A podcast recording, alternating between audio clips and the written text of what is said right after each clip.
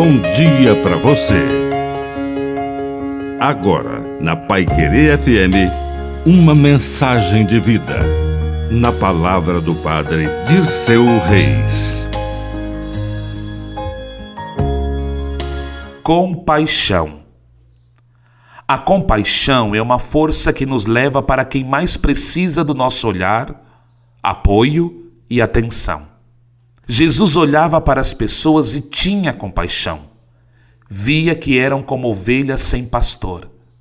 E a sua compaixão não ficava apenas no olhar, descia para as mãos, para os pés, para o abraço, para o toque, para a cura, para a palavra e para a pregação. Jesus ia de cidade em cidade praticando a compaixão poderíamos chamar de solidariedade, de ajuda, de assistência, de pastoral ou de missão. O Evangelho olha para Jesus e diz: Ele tinha compaixão. Que a bênção de Deus Todo-Poderoso desça sobre você. Em nome do Pai, e do Filho, e do Espírito Santo. Amém. Um bom dia para você.